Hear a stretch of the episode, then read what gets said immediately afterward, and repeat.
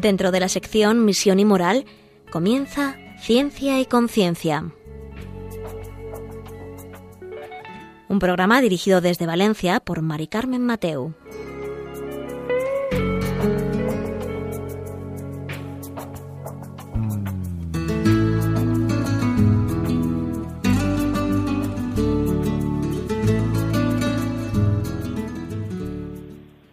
Buenas tardes, queridos oyentes. Un miércoles más aquí estamos con vosotros en Ciencia y Conciencia, un programa que hacemos desde el Observatorio de Bioética de la Universidad Católica de Valencia. Y hoy ya verán cómo les va a gustar mucho el programa porque vamos a hablar de filosofía y cine. Vamos a hablar de cine y filosofía.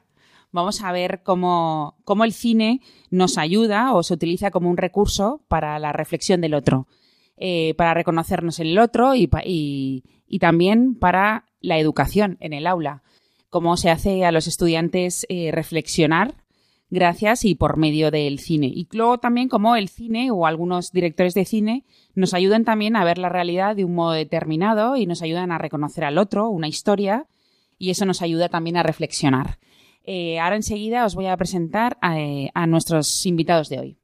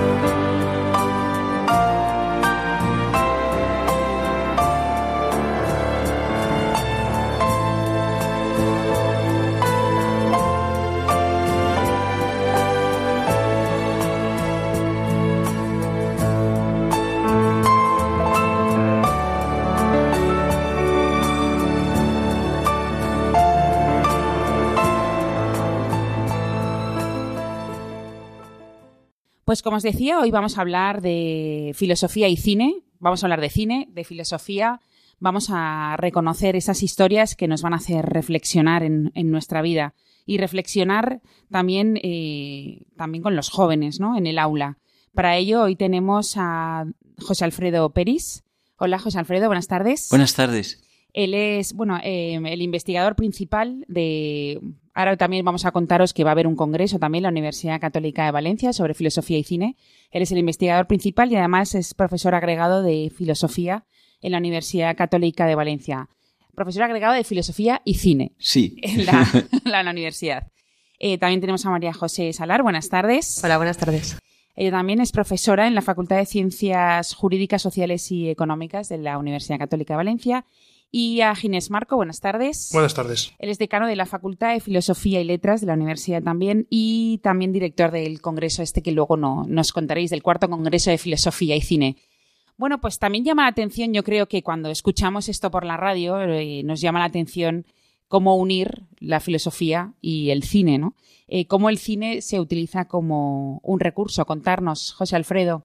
Pues sí, muchas veces suena raro porque se suele tener una idea muy academicista de la filosofía, incluso la filosofía como reflexión sobre la ciencia, y del cine se tiene una visión de entretenimiento, y entonces parece que son dos mundos que difícilmente pueden casar.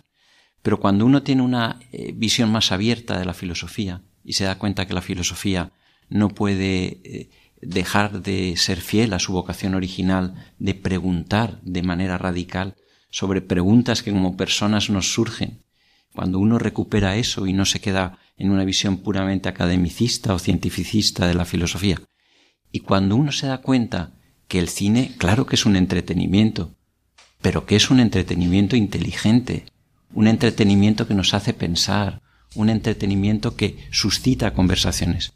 Bueno, pues en ese momento es cuando se da cuenta que cabe una reflexión sobre ese entretenimiento inteligente que es el cine. Y es más, el cine, como decía Julia Marías, tiene una enorme capacidad de hacernos ver cosas de la realidad que de otra manera no veríamos. Y entonces ver con atención una película supone un ejercicio filosófico. Las películas, si me lo permites, Mari Carmen, son un poco como las personas. Las películas serias, hay películas que ya por ellas mismas se... se pero una película eh, seria por ella misma es como una persona. Si la atiendes bien, descubres mucho. Si no la atiendes, si la dejas pasar, eh, pues te pierdes muchas cosas, ¿no? Esa es un poquito el, el, eh, la práctica que da lugar a la filosofía del cine. Y tiene una dimensión muy bonita de poner en el centro a la persona. Es decir, eh, mira, puede haber inteligencia artificial para procesos mecanizados, pues sí. Pero puede haber inteligencia artificial para la filosofía, pues no parece. Parece que es un derivado directo de la persona humana que ésta pueda filosofar, ¿no? Eh, y la filosofía pone en el centro, en esa capacidad de la persona. Y el cine bueno, pues no vemos dos personas una película de la misma manera.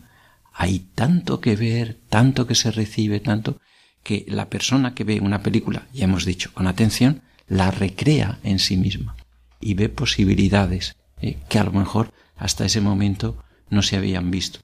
Por eso las películas son algo también un poquito misterioso y eh, eso José Luis García lo dice con gracia, ¿no? Hasta como si estuvieran vivas, como si estuvieran cambiando.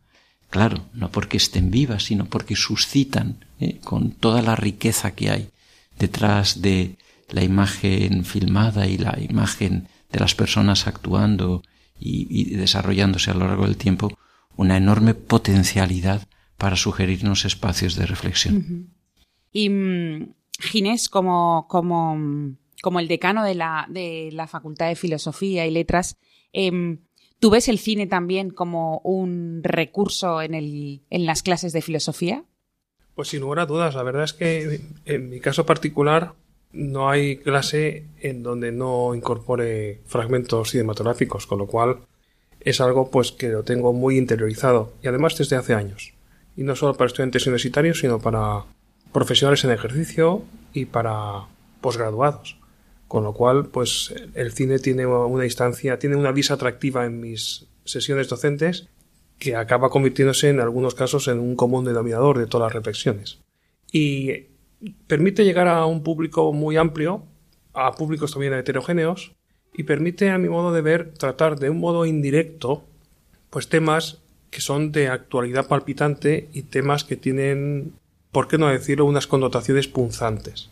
Parece como que si lo vemos en otra persona lo que nos pasa a nosotros, aparentemente mm, reaccionamos de un modo menos agresivo, pero no por ello menos ponderado a, fin de cuentas, porque a fin de cuentas nos damos cuenta de que es algo que, que va con nosotros, que no es una historia, digamos, en la que nosotros no somos parte, sino más bien estamos en condiciones de ser un personaje más de esa historia, de ese relato. Y en ese sentido estamos en disposición desde la Facultad de Filosofía de reivindicar la pertinencia de los estudios de los textos fílmicos como material de investigación y por supuesto pues contando con, con la presencia con, pues, con el bagaje del profesor Periscancio y su condición de investigador principal de un grupo de investigación pues que tiene ya pues muchas publicaciones en su haber y que tiene un gran recorrido también en lo que a grabaciones de podcast se refiere. No, estamos hablando solamente de material, vamos a, decir, eh, de texto, material enciclopédico, también hay pues divulgación a gran escala. Y mm, la verdad es que cuando os, estaba escuchando, em, también podríamos decir que no todo el cine es, es, igual. Claro. No todos los directores son los mismos, no todas las creaciones son capaces, no lo sé si decirlo así, ¿eh? son capaces de transmitir un, mensaje. ¿Diríais que hoy por hoy tenemos un cine así? Claro, eh, mira, una de las cosas, nosotros investigamos sobre lo que eh, hemos designado con don José San Martín, que paz descanse, como personalismo fílmico. Y el personalismo fílmico lo que nos permite detectar es un cine que está particularmente vocacionado en interpelar a la dignidad de la persona Es un cine en donde efectivamente se ponen problemas, se ponen dificultades, se exponen los límites de la condición humana, pero nunca se deja la mochila sin que se cargue de esperanza. Es un cine que sí presenta la realidad humana, pero presenta algo tan humano como la esperanza. Es que no podemos vivir sin esperanza. Claro, hay cine que digamos que todo esto le, resulta demasiado eh, eh, denso. Hay cine trivial, ¿no? Pues bueno, ese cine trivial podríamos decir que se encuentra al margen de esto. Claro, porque, porque mm, hay veces que tú, María José, también en, el aula también utilizas el cine como un recurso totalmente de formación. Sí, además, bueno, estoy rodeada de dos maestros de los que he aprendido también muchísimo. Y yo lo que pasa es que, claro, en mis clases yo doy antropología, doy ética y ontología, y muchas veces piensan, ay, que les digo que vamos a trabajar con películas y piensan, qué bien, vamos a ver pelis. y digo, no, a ver, no, eh, porque la película eh, me ayuda a explicar el temario. Y es más, lo trabajan ellos. Entonces, yo les enseño a saber ver cine. Les digo, vale, eh, les doy una selección de películas, no les dejo elegir tampoco, hay de que seleccionarlas un poco. Y porque no, como estaba comentando José Alfredo, no, no todas las películas eh, sirven para lo que queremos. Y les digo, ahora vas a, la, película es una excusa para que tú seas capaz de explicar el temario, ¿no? Y se ven representados en, en estas imágenes y saben, entonces comprenden mejor, ¿no? Y encima no puedes explicar lo que no conoces, lo que no sabes, entonces tienes que eh, interiorizar el temario también para saber verlo, ¿no? Y luego, como, como comentaba José Alfredo, que a mí siempre me sorprende que a veces me descubren cosas que yo no había visto en la película, porque cada uno tenemos una visión, ¿no? La vemos de, manera distinta. Y yo siempre digo, ostras, pues esto, fíjate que he visto esta película, la he trabajado, he, escuchado alumnos distintos trabajar la película y, y, todos los años hay algún grupo que, que me sorprende con una visión del temario, de una escena que ponen, porque les dejo poner escenas para explicar el temario, una escena que ponen que, que les seleccionan que digo, ostras, yo no, no la había visto, ¿no? Y, me parece muy bonito lo que se puede extraer del cine, ¿no? Esa capacidad que tiene para enseñarnos. Claro, ¿no? Al final es como decíais, ¿no? Cada uno somos un mundo y lo que vemos, cada uno lo interpreta de, de una forma totalmente distinta. Y mm, sé que estáis preparando, eh, el año pasado nos contasteis un congreso que sé que lo estáis preparando también para, este año porque fue un éxito y a nuestros oyentes también les gustó mucho ese, ese programa que luego nos estuvieron escribiendo y llamando, ¿no? Para que vosotros les dierais unas pinceladas y, todo esto. Eh, este año, eh, ¿qué sentido tiene o qué, hacia dónde va este congreso? Pues eh, mira, el año pasado sobre todo debatimos cuestiones teóricas, ¿no? Es decir, cómo el cine ayudaba a superar el, escepticismo. Es decir, porque eh, es una cosa curiosa, ¿no? Lo acabas de señalar, que cada uno vemos las películas de una manera, pero todos compartimos un fondo de realidad. Somos capaces de hablar de una película porque entendemos que nos remite a un fondo de realidad, ¿no? Entonces, las tesis de, de, Stanley Cavell y basado en, también en André Bazin, lo que vienen a decir es eso. Es decir, que hay modos de acceso al mundo que nos permiten el mantener la confianza en que somos capaces de entendernos, de conocer el mundo y de reconocernos, que desde luego no son los modos de acceso de la ciencia, que problematiza, ¿eh? mm. pero sí que es de la experiencia humana, que es mucho más amplia, ¿eh? que a través de la conversación ordinaria, la conversación ordinaria, claro que confía que conocemos el mundo a los demás, si no esto sería ¿eh? una celebración de la discordia, ¿no? Pero también a través de, la literatura, de las artes y de una manera muy principal el cine. O sea, el cine es capaz de representarnos mundos en donde somos capaces de meternos. Claro, era muy teórico, ¿no? Y veíamos, eh, cuando lo hicimos balance, que nos hacía falta incidir más en, en el cine, ¿no? Y como tú has señalado muy bien antes, no todo el cine ¿eh? tiene esa, esa misma sensibilidad a la hora de representar al humano. Entonces, escogimos poner tres ejemplos distintos, pero al mismo tiempo convergentes, de relato de lo humano. Y entonces, este ejemplo es, eh, los tres ejemplos eran uno del Hollywood clásico, un director afamado, un director muy conocido. Yo creo que era de los primeros directores que eh, la gente sabía su nombre, ¿no? Porque al principio la gente iba al cine, ¿no? Nuestros padres, nuestros abuelos iban al cine por los actores, y decían una película de Greta Garbo, una película de John Wayne, una película, pero el primer director que ya empezó a decir, vamos a ver una de John Ford, pues sí, ¿eh? entonces ese es el, el, primero que vemos y nos damos cuenta que él desarrolló un, un personalismo muy interpelante, es decir, uno ve películas suyas como Las uvas de la ira o Qué verde era mi valle, y entonces es que es la realidad humana, la realidad humana de nuestra fragilidad, del trabajo, de que lo que nos sostiene es la familia, eh, y de que al mismo tiempo todo eso hay que adaptarlo a un mundo, a un cambio. Es decir, bueno, pues Ford eh, en estas y más que podemos comentar, yo creo que es, eh, bueno, es uno de los grandes, es decir, más allá de, de, de, este aprecio que podemos tener nosotros, estamos dando un curso ahora también sobre Orson Welles y uno de los directores del curso señalaba que los tres grandes de la historia del cine son Ford, Hitchcock y Wells. Es decir, con lo cual Ford está ahí. Y luego un segundo momento, eh, que el Papa Francisco lo ha subrayado. Es decir, el Papa Francisco es el primer eh, pontífice que hace del magisterio sobre el cine, que hace del cine, perdón, en su magisterio, no solo objeto, sino sujeto. ¿En qué sentido? Que no solo dice si el cine está bien o está mal, sino que incorpora citas de películas ¿Mm? a sus, eh, a sus documentos magisteriales, ¿no?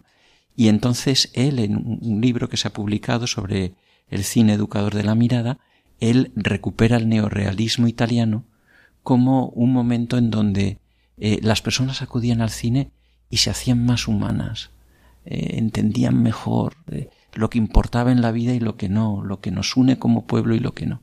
Y qué duda cabe que un director como Roberto Rossellini en eso fue rompedor. Es así, si vemos una película como Roma Chita Aperta, Roma Ciudad Abierta, es impresionante, ¿no? Además es impresionante la capacidad que tiene de localizar la bondad hacia, en la que todos estaríamos de acuerdo, seamos de la ideología que seamos, frente a, la, malicia que a todos nos repugna, ¿no? La, la violencia. Bueno, pues Rossellini no solo en esa obra, sino en Paisá, en Europa 51, en esa película tan bonita sobre San Francisco de Asís, que no se entendió en su momento, pero que ahora se ve y, gusta mucho Francesco Liugari Didia, Francisco Juglar de Dios, bueno, pues da otro testimonio, como vemos, bastante distinto de John Ford, ¿no? Y a veces me preguntan, bueno, pero entonces el personalismo es de John Ford, de Rossellini. En el momento actual tenemos, bueno, pues en el momento actual tenemos muchas posibilidades que yo no he podido explorar, uno es limitado, pero hay dos que sí que hemos podido explorar dentro del grupo de investigación. Una que trataremos en este congreso y otra que queda para futuros eh, eventos. Esta segunda, aquí Kaurismaki, un director finlandés con una enorme sensibilidad hacia eh, que miremos que las personas de los refugiados, de los marginados, son personas como nosotros. Sienten, aman, quieren y están deseando encontrar personas que les comprendan, no que les juzguen, ¿no? Con qué facilidad se nos vierte un discurso del juicio y no un discurso del de el que reacciona ante el buen samaritano, que es capaz de verlo como persona, ¿no? Pues el cine Caluisma aquí lo hace. Y los que sí que vamos a ver este año, que son los hermanos Dardenne, que recientemente han recibido una, el premio de honor en el, en el Festival de Cannes, y que ellos realizan un cine eh, social parecido al de, al de pero con una dimensión personal muy subrayada. O sea, no solo se trata de que nosotros reconozcamos eh, a, a las personas que viven este tipo de circunstancias como personas como nosotros, sino que muchas veces podemos llegar a admirar, en medio de sus circunstancias tan difíciles, sus comportamientos. Y todo el cine de los hermanos Dardenne, que está, ellos tienen una raíz cristiana, pero luego lo han desarrollado más bien a través del pensamiento de Levinas, es mostrarnos que estas personas que a lo mejor nosotros pensamos que están en, en, una marginalidad y como tal marginalidad pues podemos esperar de ellos pues robos, inseguridad y tal y cual, nos sorprenden con posibilidades de comportamiento ético que rompen ¿eh? cualquier esquema preconcebido. Eso es muy importante verlo, porque en el fondo esos eh, imaginarios que nosotros lanzamos de miedo, de miedo al pobre, de miedo al marginado, de miedo al que viene fuera, nos hacen la vida muy triste. Pues sí, em, conforme ibas hablando, eh, me van surgiendo em, preguntas y dudas de muchas veces de, de, la actualidad y sobre la educación, pero vamos a, a escuchar un poco de música y enseguida estamos con vosotros.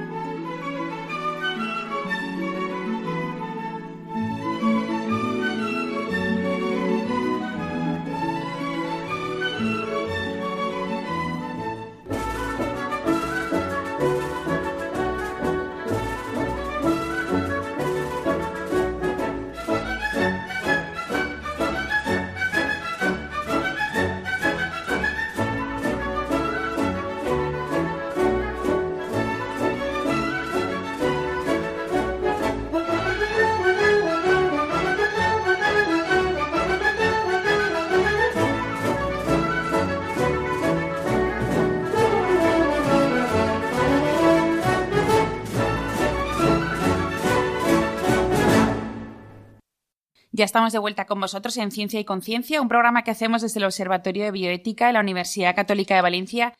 Y hoy, como saben, estamos hablando sobre cine y filosofía. Estamos hablando con José Alfredo Peris, María José Salar y Ginés Marco. Y nos hemos quedado en un momento en el que nos estaban hablando sobre eh, cómo el cine, ¿no? Cada uno vemos eh, o cada uno sacamos eh, unas conclusiones, interpretamos cada película de un modo distinto así como somos únicos, cada película es única para cada uno de nosotros. Y mm, también queríamos hacer como, como, el año pasado, ¿no? Vamos a proponerles en, los, en las pausas que vamos a hacer en este, en este programa, vamos a poner dos bandas sonoras, eh, sin decir de qué películas son, y si ustedes quieren, pues nada, nos escriben a ciencia y conciencia arroba radiomaria.es y nos dicen las que le parecen a ustedes que son. Les diremos si son acertadas o no, que seguro que sí, porque no van a ser difíciles, pero el premio es pues, saberse que uno sabe de cine, ¿no? Y tener ganas, pues, de seguir viendo más cine y, sobre todo, escuchando buenas bandas sonoras, porque las mejores películas tienen las mejores bandas sonoras, ¿no? Algo que... Y un día os lo propongo hablar sobre las bandas sonoras de los cines, de Ennio Morricone y todos que, que han ido haciéndonos también inolvidables muchas imágenes gracias a, a las bandas sonoras. Hay gente que llega antes por la imagen y otros que por el oído, ¿no? O sea, al final. Pero bueno, todo esto es un completo que nos irán saliendo más programas. de, de ciencia y conciencia. Pero bueno, llegados a este momento, Ginés, a mí me ha, me saltado a veces algunas dudas cuando iba hablando José Alfredo Peris, em, cuando interpelamos a la dignidad de la persona por medio de, del cine, em, por ejemplo, las uvas de la ira, ¿no? Cuando has estado hablando de la película. Eh, hoy por hoy es, es fácil que, que veamos de nuevo esas películas o se nos hacen, o necesitamos un plus de paciencia, porque hoy por hoy las, las nuevas generaciones vienen con que imágenes en, en, nanosegundos, no sé cómo decirlo, y si no, tienes, no tienen eso, muchas veces no se mantienen sentados 20 minutos. ¿Eso cómo lo ves hoy? Eh, ¿Cómo podemos transmitir este cine a estas nuevas generaciones? Pues es muy buena pregunta, Carmen. La verdad es que hay que educar en la mirada a, los telespectadores y a nuestros alumnos que pueden seguir sesiones formativas en las que incorporamos fragmentos cinematográficos. Yo creo que hace falta pues una visión muy guiada del cine en esos casos para que sepan todos los presentes en ese momento pues hacia dónde hay que ir, cuál es el objetivo que se persigue y luego pues dejar alguna algún margen de incertidumbre en las propias cuestiones para que la gente se esfuerce un poquito más a la hora de calibrar dónde se quiere llegar. Porque tenemos una tendencia en nuestro tiempo de hacer las cosas lo más fácil posible para que todo el mundo eh, siga la corriente, la corriente que queremos impulsar y que nadie se quede perdido. Y en ocasiones mm, lo que damos pie es a que los que pueden aportar mucho, pues desconecten, en el sentido de no se vean ya interpelados y vean que todo es tan sencillo, tan simple a veces, que es peor que sencillo, porque sencillo tiene un fondo, un fondo bueno, un fondo valioso, pero lo simple muchas veces es reduccionista y muchas veces es empobrecedor. Creo que hay que exigir, hay que saber exigir también en lo que a visión cinematográfica se refiere y sobre todo, pues en mi caso, como experiencia particular, pues tengo la costumbre de incorporar todo tipo de fichas técnico-artísticas y advierto que en algunos casos no conviene leer todas las preguntas con mucho detenimiento al principio por si aparece algún spoiler de por medio. Pero el objetivo principalmente es, es guiar a, nuestros estudiantes y bueno, y no se trata de pasar de puntillas por lo lento y promover eh, la acción, no, sino que hace falta pues que, que también ese ejercicio de paciencia y de saber contemplar una, una escena, pues se pueda incorporar en el acervo de, cada alumno. María José, ¿en tus clases tú notas esto? Eh, ¿Que quieren ir más rápido, que no tienen la paciencia de ver una película? Sí, y luego me lo agradecen. ¿eh? O sea, es más, cuando les, les digo que el trabajo son películas, la mayoría casi no las, no las han visto y les suelo intentar poner también que sean conocidas para que les motive un poco más porque ahora están con las series. Eh, o, YouTube o tal, y no, no ven tanta película. Y luego me lo agradecen, me dicen, pues me ha gustado mucho la película. Más porque intento que sean películas que les vayan a gustar. Claro. Y luego, una cosa que me extraña también es que casi todas, aunque sean actuales, duran más de dos horas, muchas veces. Ahora se han puesto de moda las largas producciones y tal.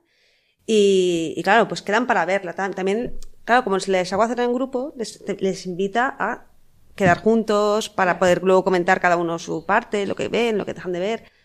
Y, y, son largas, sí, pues, pero es lo, es lo que hay para poder interiorizarlas. Y luego, ya te digo, sí, me suelen decir, nos, nos ha gustado. Y gracias porque pues, me ha hecho ver el cine de otra manera, porque la gente muchas veces ve el cine solo como entretenimiento, ¿no? Claro. Eh, palomitas, película, cine, eh, un rato para tal. Y ahora como tenemos también las posibilidades de, con las grandes, pues Netflix, Amazon Prime, tal, ¿no? Que puedes ver en casa, muchas veces al final pierde lo que tenía el cine también, ¿no? La, mm. una sala de cine, el parar, ¿no? Porque ahora muchas veces estamos viendo la película en casa con el móvil, paramos un momento, vamos a no sé qué, tal, ¿no? O, y se ha perdido, se ha perdido el, el, el mm. momento, ¿no? De cine, de tus de tu rato para ver solo la película y eso también me lo, me lo agradecen, o sea, que, que, saben valorarlo. Claro. Bueno, contarnos también em, este congreso que va a haber de filosofía y cine. Em, el director eres tú, ¿no, Ginés? Y mm, bueno, ¿qué buscáis con este, mm, o qué, qué queréis transmitir o con este nuevo congreso?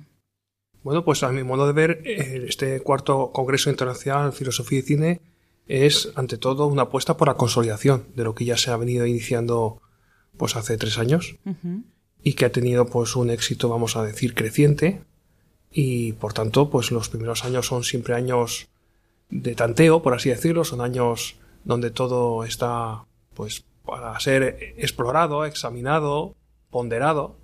Creo que en estos momentos tenemos ya un recorrido que estamos en condiciones de dar un salto, un despegue muy importante. Y en ese sentido, pues la apuesta de este cuarto congreso, pues implica eh, hacer coincidir en el tiempo, en lo que a los dos días señalados del congreso que tenemos previsto, los días 27 y 28 de octubre de este año 2022, pues hacer coincidir pues a, a estudiosos del cine y a prácticos del cine, a prácticos del cine en el sentido de Mm, directores, guionistas, etc. eso es un, un salto importante porque es un congreso que va a tener un trasfondo académico, como no es menos por el hecho de ser una universidad la entidad que lo organiza, y por tanto va a haber investigación derivada de ese congreso que podrá ver la luz a través de una publicación monográfica en una editorial de amplio de amplia difusión y de elevado impacto, pero por otra parte, pues va a ser un congreso mediático, y eso es una novedad. Una novedad porque en las otras ediciones, pues hemos hecho mucho hincapié, y, era, y tenía todo su sentido, y lo sigue teniendo, pues en el trasfondo académico. Ahora vamos a hacer converger tanto el elemento más, digamos, propio de la universidad, como el elemento mucho más de transferencia de conocimiento, de divulgación y de presencia de los medios y creo que va a ser un congreso que, que merecerá la pena, desde luego, eh, seguir su entorno de preparación y, por supuesto, asistir a todas y cada una de las conferencias y a las sesiones paralelas, en la mejor posible, que se van a ir desgranando entre los días 27 y 28 de octubre. Y José Alfredo, nos has dicho que veréis o hablaréis, ¿no? De cine de Ford y Rossellini. Y de los hermanos Darden. Y de los hermanos Darden. Sí. un poco por lo que comentabas, es decir, eh, sí que los jóvenes hoy en día necesitan, Stanley Cavell emplea esa expresión, buenos encuentros con el cine. Cuando eh, me acuerdo de un chico joven que iba a bachiller que me contaba, eh, me han puesto en clase hoy tiempos modernos de mm. Chaplin y nos hemos reído. Qué bueno. Me lo decía orgulloso. Es decir, él intuía que haber sabido descubrir que una película de Chaplin tiene una proyección mayor que lo que habitualmente él ve, eh, le, está ayudando como, como persona, ¿no? Bueno, yo, la, la, estrategia es eso, ir consiguiendo que ellos vayan teniendo buenos encuentros y, como decía María José, un cine que les permita hablar entre ellos, descubrir, todo eso va. Y, y como decía Ginés, esto es una tarea de educar la mirada. Es decir, yo creo que tenemos eh, que ser conscientes, y esto está detrás de la intención de la línea de investigación, que hoy en día hay una gran contaminación de la mirada. Eh, no voy a entrar en lo más sórdido que lo hay, eh, en lo más agreste que lo hay y en lo más mentiroso que lo hay, ¿no? Y no puedes estar uno tras uno desmontando todo, necesitas un previo. ¿Y cuál es ese previo? Que se haya educado la mirada de tal manera que poco a poco el joven vaya eligiendo esto sí, esto no. Pero si no lo proponemos, o sea, si simplemente nos resignamos ¿no? a, los productos, pues nos podemos encontrar con, con ese problema. Y esta es la intención del Congreso. Vean ustedes estas películas. Es verdad, en el Congreso anterior me lanzaron directamente esa pregunta a otros intervinientes. Y yo digo, bueno, pero es que podemos empezar eh, yo recordaba una experiencia infantil. A mí cuando mis padres me llevaban al cine, casi que lo que más me gustaban eran los trailers, porque me empezaba a imaginar las películas que no iban a ver. Eh, luego, eso de tres minutos intenso, minuto y medio intenso, ya estaba inventado, ¿no? Hmm. Entonces, es verdad que a veces para mm, ver las películas, las que más trabajo yo, ¿no? De la época clásica, enteras a lo mejor es duro, pero ponerles imágenes, ponerles momentos, ponerles y explicar, pues les empieza a hacer ver que, que sí que son capaces de disfrutarlo, ¿eh? porque a veces se creen que no son capaces de disfrutarlo. Bueno, pues esto es lo que les vamos a, a proponer. Es decir, ver el cine de Ford es una, una gozada. Eh, eh, ya hemos hablado, eh, has mencionado, ¿no? Las uvas de la ira o, o Que verde era mi valle son obras visualmente hermosísimas. Es decir, la capacidad que tenía Ford de jugar con las imágenes, con las sombras, con las luces, con los primeros planos, con los planos eh, es que lo ves y es como si estuvieras viendo eh, pues una obra de arte dilatada, con lo cual a veces sí que hay gente que tiene mucha sensibilidad y esos recursos estilísticos ya le captan. Desde un punto de vista humano, ya lo hemos hablado, ¿no? Que es lo que te lleva, ¿no? Eh, una película como, como El hombre tranquilo de John Ford, pues infunde el deseo de, de amar con profundidad, de dejarse deslumbrar, ¿no? por el rostro de la amada y por el rostro del amado. Y, y, bueno, yo creo que hoy en día a los jóvenes eh, se les habla mucho de la tolerancia y que tenemos que respetar, pero se les habla de la intensidad de la relación, que hay cosas que, eh, que han nutrido la historia de la humanidad y nos han hecho mejores personas, que son las historias de amor profundo. Pues uno ve una película así y, y es verdad que eran películas poco edulcoradas, eran películas en donde eh, son personas muy normales las que están eh, superándose y teniendo capacidad de tener esa, esa visión de amor, ¿no? Y el, el cine de Rossellini, ya digo, yo creo que tiene la, la ventaja de plantearnos, pues, pues muchas de las cosas que hoy en día nos están pasando. Yo quiero centrarme, por ejemplo, en una película como Europa 51, ¿no? que es como una especie de biografía de la, o retazos biblio, eh, biográficos de, de Simone Weil, ¿no? Y entonces eh, hablar de la dictadura de la opresión. Es decir, hoy en día, ¿cuántas veces tenemos entornos laborales y organizativos que realmente nos oprimen? Y eso no va menos, va a más. Es decir, hoy en día hay eh, determinados eh, eh, argumentos que en, pro de mejorar la producción, la eficacia, la eficiencia, no voy a pronunciar la palabra que todos estamos pensando para que no sea demasiado explícito, pero que realmente están oprimiendo la capacidad de creativa, creativa de las personas y están dejando un futuro con muy poquito, muy poquito espacio para la apertura y para la indagación. Pues yo creo que Rossellini eso lo plantea y fue una película que en aquel momento le dejó a él solo, ¿eh? porque él hace eh, crítica de, del establishment, pero también crítica de la utopía comunista y se quedó solo. Pero es que por eso la vemos ahora con agrado. Porque realmente hace falta quedarte solo y decir las cosas como son para no plegarte a los, a los poderes. Y luego de, lo, de los hermanos Dardenne, pues mira, hay una película que a mí me conmueve particularmente, que lanza esta pregunta, que es el hijo, el fils. Es decir, eh, ¿serías tú de ser educador, un educador de rehabilitación de jóvenes, del joven que ha matado a tu hijo? ¿Serías tú capaz? Esa es la pregunta que él, que él lanza. Y es todo un, todo un ejercicio de, reflexión sobre lo que creo. ¿eh? Y yo creo que todos estamos de acuerdo que en nuestros días más necesitamos recordar que es eh, la, vigencia insoslayable del no matarás si queremos ser verdaderamente humanos. Porque todo parece que en nuestros análisis políticos, económicos, culturales, quiere rebajar el no matarás desde el vientre de la madre hasta el que no es como yo, hasta el que lo veo ya como enemigo, hasta...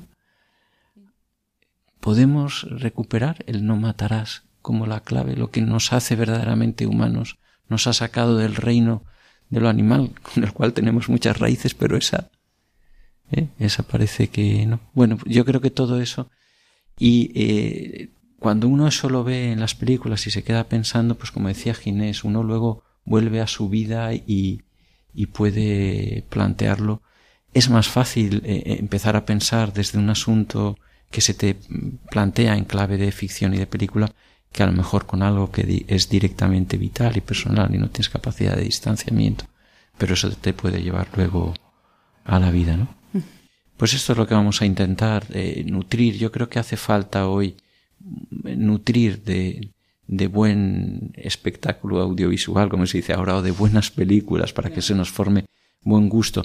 Es verdad que yo creo que en literatura nadie discutiría que hay que leer a los clásicos para apreciar a la buena novela, ni tampoco en música, ni en pintura, ni en escultura. En cambio, en cine eso se cuestiona, ¿no? Y bueno, pues yo creo que hay que serenamente darle la vuelta y los que somos educadores decir, claro. pues no podemos eh, dejar de hacer lo que siempre se ha hecho para la educación artística, que es empezar con los clásicos. Pues muchas gracias, es una buena, es una buena reflexión que todos nos podemos, nos podemos llevar. Eh, me ha surgido también una, una pregunta sobre el mensaje, pero os la voy a hacer ahora justo cuando escuchemos la segunda banda sonora, eh, a ver si saben cuál es y nos pueden escribir a ciencia y conciencia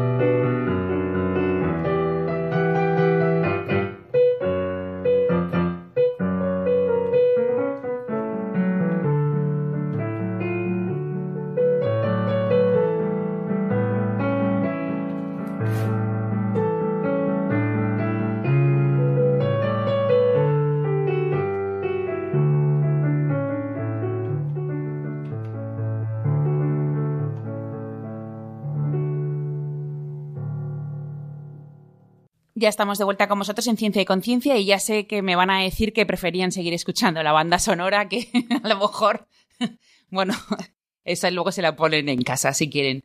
Pero ahora nos toca escucharnos un poquito más. Hoy estamos con José Alfredo Peris, que es profesor agregado de Filosofía y Cine de la Universidad Católica de Valencia, María José Salar, que es profesora de la Facultad de Ciencias Jurídicas Sociales y Económicas también de esta universidad, y Ginés Marco, que es el decano de Filosofía y Letras también de la universidad y también el director del Congreso de Filosofía y Cine, del cuarto Congreso ya de Filosofía y Cine, que será eh, realidad en, en, octubre de este año del 2022.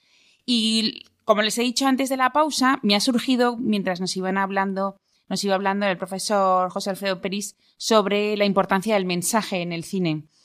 Pero yo me pregunto, ¿y ahora en la actualidad, María José, tú crees que el, el mensaje es lo más importante o el mensaje, o hay mensaje en el cine actual? Siempre, siempre hay mensaje. Las películas siempre tienen un mensaje y también uno de los problemas que hay es que muchas veces está utilicen también el mensaje como, o sea, las películas para intentar meternos un mensaje, ¿no? Ya, también. un contenido Con- ideológico Ideológico, también. Ese es eh, muchos de los problemas que hay ahora, ¿no? O sea, bueno, Claro, pero la diferencia con el anterior, por así decirlo, como el más clásico, es que antes, bueno, conforme estáis hablando ahora, ¿eh? Eh, no había contenido ideológico, sino que había mensaje, que yo eso lo veo distinto. O sea, no es lo mismo hablar de la esperanza que hablar de un tema ideológico, ¿no? Claro, había, fíjate, se partía de una experiencia humana eh, por parte de los grandes creadores de, de cine que estaban convencidos de la belleza de la persona humana. Y eso tenían capacidad de expresarlo eh, de modos que no tenían un objetivo ideológico. Es decir, yo con frecuencia tengo que desmontar aquello de que eh, en el Hollywood clásico todo era Star System, ganar dinero y tal y cual. Dice, sí, por parte de los productores era una legítima pretensión para que no se hundieran los estudios. Pero los directores muchas veces luchaban contra eso y querían hacer su película que trasladaba, ¿eh? trasladaba su propia eh, visión, ¿no? Por ejemplo, Macari eh, pretendía del cine que hiciera feliz a las personas, ese era su termómetro. Si la gente cuando salía del cine salía más feliz que cuando entró, eh, había hecho. conseguido su objetivo. Capra se planteaba que el cine lo que tenía que dar es eh, una idea de la victoria del amor frente a los que eh, estaban difundiendo el odio. Tenía presente el nazismo, todo esto. Y en una frase muy bonita, Robert Bresson decía, llamarás buena a la película que te dé una idea elevada del cine. Porque él pensaba que el cine era un nuevo medio que nos permitía indagar sobre el humano como hasta ahora no se había podido hacer, como Julián Marías también dice, ¿no? Entonces, claro, eh, no es que no... eh, eh, y ninguno de ellos tenía una pretensión primera de, lanzar un mensaje de- en el sentido de un código ideológico cifrado. Eh, Mitchell Leisen, por ejemplo, decía, eh, yo si quiero eh, lanzar un mensaje me voy a Western Union, ¿no? Que era lo de poner los telegramas, ¿no? Eh, ¿Cuál era el imperativo? Ser sutil. Y el cine, a través de todos los medios que tiene, es lo suficientemente sutil como para conmovernos. Yo veo gente muy buena hoy en día que hace películas eh, con un contenido impecable y que quiere que vayamos todos a verlas y, eh, y, yo claro que me lo, lo suscribo y me animo, pero no me dejo de engañar. Es decir, el cine es un entretenimiento inteligente que te atrae por él mismo. Eh, tiene tanto, tanto poder que hay que saber utilizar ese poder en favor de que y eso y es es generoso. El cine te entretiene, te lo hace pasar bien. Por eso a veces tampoco lo acabamos de valorar del todo. Y gracias a eso nos lleva a espacios de reflexión que otros medios no nos llevan, ¿no? No lo podemos perder. Entonces, a mí me gusta eso de un entretenimiento inteligente, amable, eh, profundo, pero que sea entretenimiento, que te llegue, que te guste. Claro. Si te fuerzas a que te guste, pues Ya. algo falla, ¿no? Algo falla y no vuelves. Y no vuelves. Y no vuelves. Bueno, pues para llevar todo esto a cabo, eh, Ginés, eh, ¿qué po- ¿con quién contáis, por así decirlo? ¿Qué ponentes? Bueno, pues contamos con autoridades en el ámbito académico que se han ocupado y que siguen tratando pormenorizadamente en sus investigaciones todo lo concerniente a la filosofía del cine. Y por supuesto estoy pensando en la profesora doctora doña Liz Domenac, que viene de Lyon y que es una experta en el cine de los hermanos Dardenne. Estoy pensando en el profesor Enrique Fuster Cancio, de la Universidad Pontificia de la Santa Cruz en Roma, que es un experto también en el cine clásico, en el cine italiano. Nuestro investigador principal, el profesor Peris Cancio, que nos brindará pues una, una conferencia marco, una conferencia fundamental a propósito de los escenarios históricos del personalismo fílmico, el cine social del Hollywood clásico, la posguerra europea y la reconstrucción, la Europa de la humanidad globalizada del siglo XXI, ahí es nada. La profesora Catherine Withley del King's College de Londres, que nos va a hablar también de la superación de la indiferencia en los hermanos Dardenne en el marco de una ciudad postsecular. Nos contamos también con la profesora Begoña Siles Ojeda, con la profesora Carolina Hermida, que a la limón nos van a hablar de las mujeres en el cine de los hermanos Dardenne.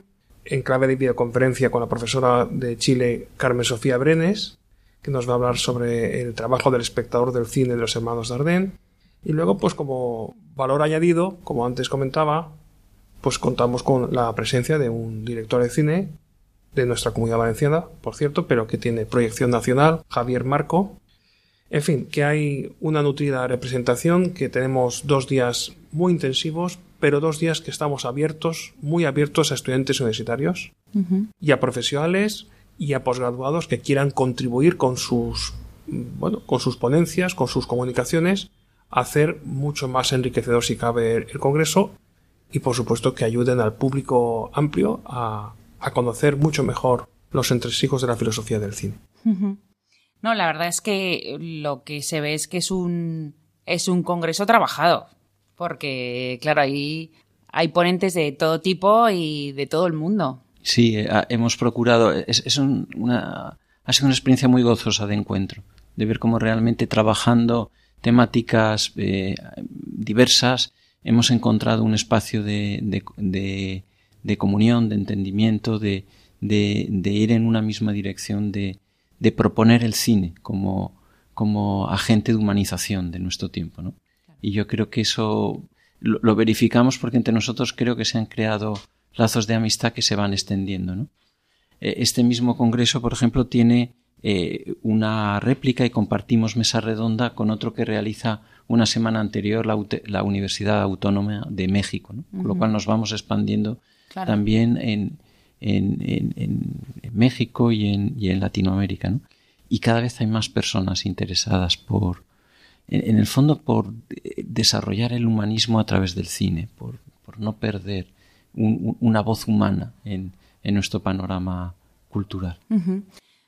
Decías, Carmen, que veías este congreso pues ya muy elaborado, muy preparado.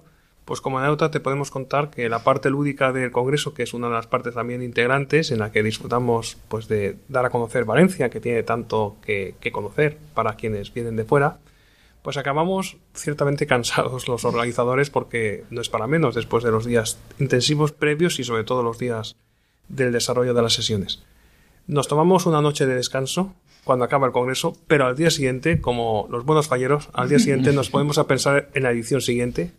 Así que no hay, no hay tregua, en este caso, para dar lo mejor de nosotros para, para este gran proyecto. Muy bien, apetece mucho, ¿eh? Apetece mucho.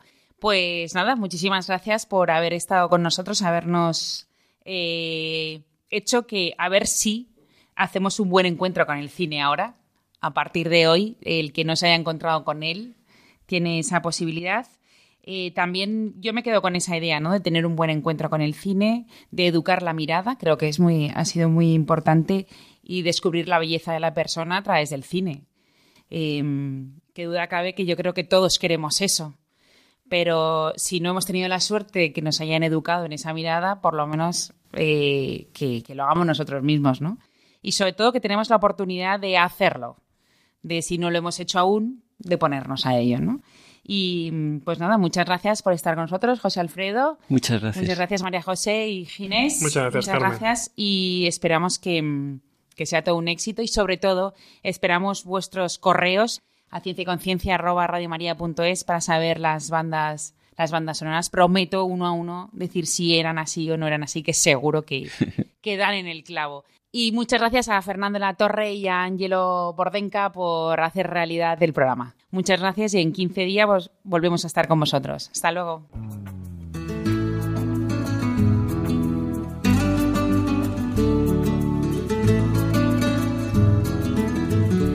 Finaliza así en Radio María Ciencia y Conciencia, un programa dirigido desde Valencia por Mari Carmen Mateu.